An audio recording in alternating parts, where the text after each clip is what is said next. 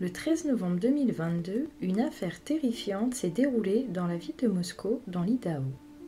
Aujourd'hui, on va se rendre dans la ville de Moscou, dans le nord de l'Idaho, le long de la frontière avec l'État de Washington. La ville est connue pour être un endroit safe. C'est une ville universitaire. Elle compte 25 000 habitants. C'est le centre des arts en raison des différents festivals qui s'y déroulent tout au long de l'année et pour sa grande université de l'Idaho située à l'ouest de la ville.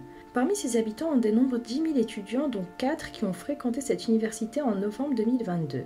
Madison Mogan, Kaylee Concalves, Ethan Chapin et Zana Gernodel. Madison était âgée de 21 ans. Elle est née en mai 2001 à Eugene, Oregon et a grandi dans l'Idaho. Elle est connue comme étant une travailleuse acharnée et très joyeuse. Elle était fière de fréquenter l'université de l'Idaho.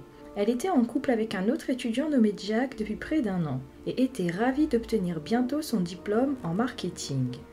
Kaylee Concalves avait également 21 ans de la ville de Radom dans l'Idaho. Elle est née à Concord en Californie et avait cinq frères et sœurs. Sa famille a déménagé dans l'Idaho quand elle était encore jeune. C'est au collège qu'elle et Madison ont commencé à se côtoyer, elles étaient inséparables. Elles ont ensuite décidé d'aller dans la même université et ont opté pour une colocation. Elle était sportive et très sociable et aimait l'aventure. Kylie voulait être institutrice. Ethan Chapin avait 20 ans de Conway, Washington. Il est triplé et a un frère et une sœur jumelle. Ils étaient très fusionnels. Ils pratiquaient ensemble le basket et le football. Les triplés ont intégré ensemble l'université de l'Idaho. Ethan s'est spécialisé en gestion des sports et était en couple avec Zana. Zana Kernodle avait-elle 20 ans, était de Postfall, Idaho. Elle est née et a grandi dans la région. Gymnaste reconnue depuis son enfance, par la suite elle s'est démarquée au volleyball et en tant que joueuse de football. Très appréciée, elle s'est spécialisée dans le marketing et appartenait à une sororité Phi Beta Pi avec Madison. Elles travaillaient ensemble à temps partiel dans un restaurant grec local. C'est ainsi qu'ils se sont tous connus. Maddie était très amie avec Kaylee depuis l'enfance. Zana et Maddie appartenaient à la même sororité et travaillaient ensemble. Ethan et Zana étaient en couple. Les quatre victimes venaient du même endroit. Ils partageaient les mêmes valeurs et ont été tous les quatre assassinés dans la même maison aux petites heures matinales du 13 novembre 2022. Maddie, Kylie et Zana vivaient tout ensemble au 1122 King Road. C'était une grande maison de trois étages qui disposait de six chambres en tout. La particularité de cette maison est qu'elle se trouvait sur une colline. Elle avait deux accès, la porte d'entrée au rez-de-chaussée et une porte coulissante au deuxième étage à l'arrière de la maison. Les trois filles vivaient ensemble avec deux autres étudiants, Dylan et Bethany. Les deux derniers apparaissaient sur le bail et avaient emménagé depuis le 13 novembre. À cette date, il y avait donc cinq personnes. Zana, Kylie, Maddie, Bethany et Dylan et Ethan, le petit ami de Zana. Il y avait aussi leur chien Murphy. La chambre de Bethany et Dylan se trouvait au premier étage, Zana et Ethan au deuxième étage et Maddie et Kylie au troisième étage. Les quatre derniers ont été tous assassinés dans la maison le 13 novembre. Bethany et Dylan, qui dormaient au premier étage, disent n'avoir rien entendu. Le samedi 12 novembre, les victimes n'ont pas passé toute la soirée ensemble. Cette photo a été prise ce jour-là, elle avait été postée par Kylie avec en légende une fille chanceuse d'être entourée de ces personnes tous les jours. Cette fameuse nuit, vers 20h, Ethan et Sana se rendent à une fête à la fraternité à quelques minutes de là. Vers 22h, Maddie et Kylie se sont rendus dans un bar, le Corner Club, au centre-ville de Moscou. Vers 1h du matin, les deux autres colocataires, Bethany et Dylan, sont rentrés en premier à la maison. Ethan et Zana étaient également rentrés vers 1h30. Vers 1h45, Kylie et Maddie ont quitté le club et ont été aperçus sur un live en train de faire la queue à un food truck garé à proximité. Ce restaurant avait pour habitude de filmer leur entreprise en direct. C'est la dernière fois qu'elles seront vues vivantes. On remarque un garçon suspect sur la vidéo habillé d'un suite à capuche. Il semblait fixer les filles et avait une attitude suspecte. Il est là, mais ne leur parle pas. À 1h55, Kylie et Maddie font appel à un Uber et rentrent à leur tour à leur domicile. De 2h26 à 2h44, Kylie a tenté de joindre son ex Jack. Elle a d'ailleurs essayé de le joindre de nouveau à trois reprises de 2h45 à 2h52. Même si elles ont une chambre voisine, ce jour-là, Maddie et Kylie, qui sont meilleures amies, dorment dans le même lit. Kylie, en état d'ébriété, a contacté son ex-petit ami Jack Comme il ne décrochait pas, elle pensait qu'il avait bloqué son numéro. Elle demande alors à Maddy de l'appeler avec son propre téléphone. Il ne décroche pas non plus. Elle tentera de le joindre une dernière fois à 2h52.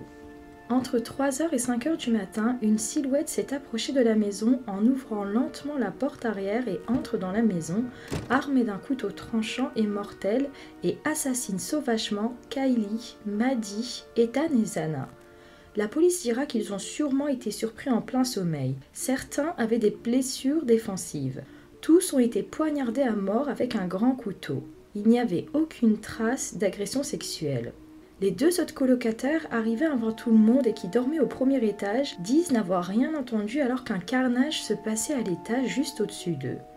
Vers midi, Bethany et Dylan émergent doucement et découvrent les corps au deuxième et au troisième étage d'Ethan, Zana, Kylie et Maddie.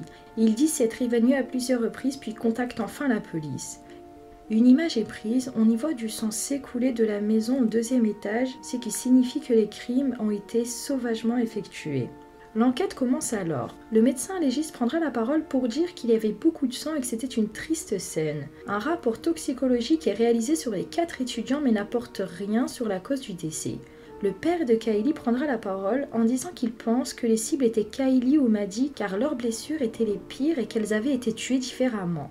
Une conférence de presse est donnée. Dans un premier temps, la police dira qu'il n'y a pas de danger pour la communauté car ils pensaient que c'était une attaque ciblée et isolée, qu'il n'y avait pas de suspect pour le moment. Ils demandent tout de même aux étudiants de rester vigilants et de signaler tout élément suspect. En début d'enquête, il y a eu une centaine d'interrogatoires, mais l'enquête n'avançait pas et cela a frustré la famille des victimes.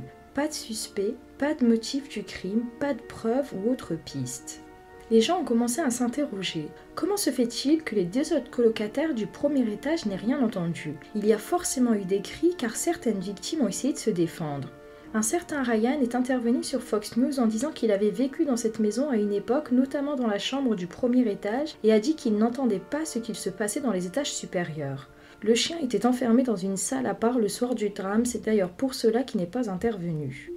Le tueur a accédé par la porte arrière qui donnait au deuxième étage et a tué en premier Ethan et Zana, puis est monté à l'étage supérieur pour tuer Kylie et Maddie, puis est reparti sans passer par le premier étage. Un voisin qui avait pour habitude de sortir son chien vers 8 heures du matin a constaté que la porte d'entrée avant de la maison était grande ouverte. Aucune entrée par effraction n'a été détectée. L'arrière de la maison donne sur une zone boisée, c'est forcément quelqu'un du secteur qui connaît bien l'endroit un ancien locataire a publié une photo et a dit que les six chambres avaient une serrure à combinaison avec un code.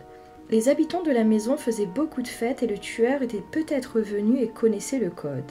Un TikTok posté par Kylie a pu guider le tueur sur l'agencement de la maison et sur la disposition des pièces. Le plan de la maison était également accessible.